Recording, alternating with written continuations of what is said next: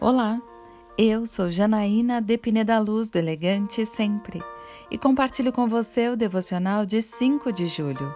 Escreva a visão. Então o Senhor respondeu: Escreva claramente a visão em tábuas, para que se leia facilmente, pois a visão aguarda um tempo designado. Ela fala do fim e não falhará. Ainda que se demore, espere-a porque ela certamente virá e não se atrasará. Abacuque 2, versículos 2 e 3. Enquanto os profetas falavam ao povo sobre Deus, Abacuque parecia falar com Deus sobre o povo. Ele viveu em tempos de crise no reinado de Joaquim, que teve como características principais a violência, a injustiça e a apostasia. O Senhor pede, então, que Abacuque escreva a visão. Isso nos ensina que viver por vista é diferente de viver com uma visão.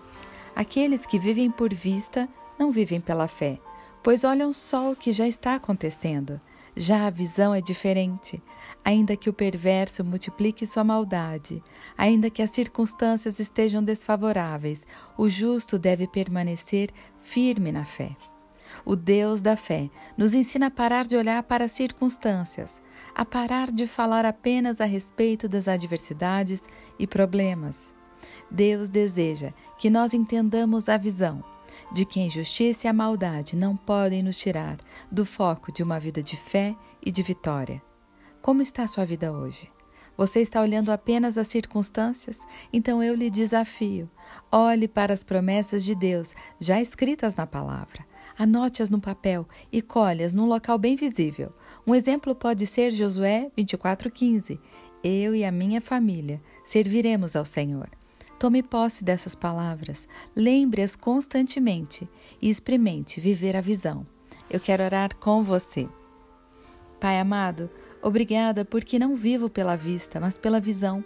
E a visão que me prometestes é que seus planos para mim são bons, perfeitos e agradáveis. Tomo posse dessas palavras, pois desejo viver pela fé. É isso que eu lhe peço em nome de Jesus. E eu peço a você, siga comigo no site elegantesempre.com.br e em todas as redes sociais. Um dia lindo para você!